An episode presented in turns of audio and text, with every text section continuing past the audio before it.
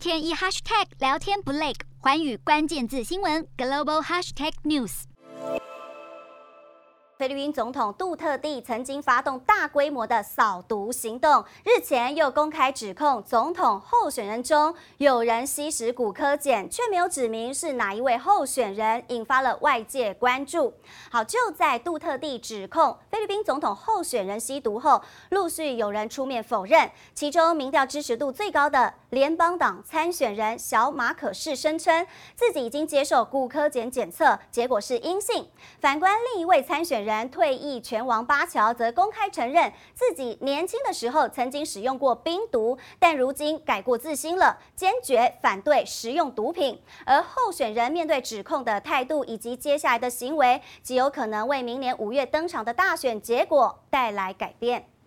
瞄准新南向商机，剖析东南亚发展。我是主播叶思敏，每周五晚间九点记得锁定。看见新东协就在环宇新闻 MOD 五零一中加八五凯播二二二及环宇新闻 YouTube 同步首播。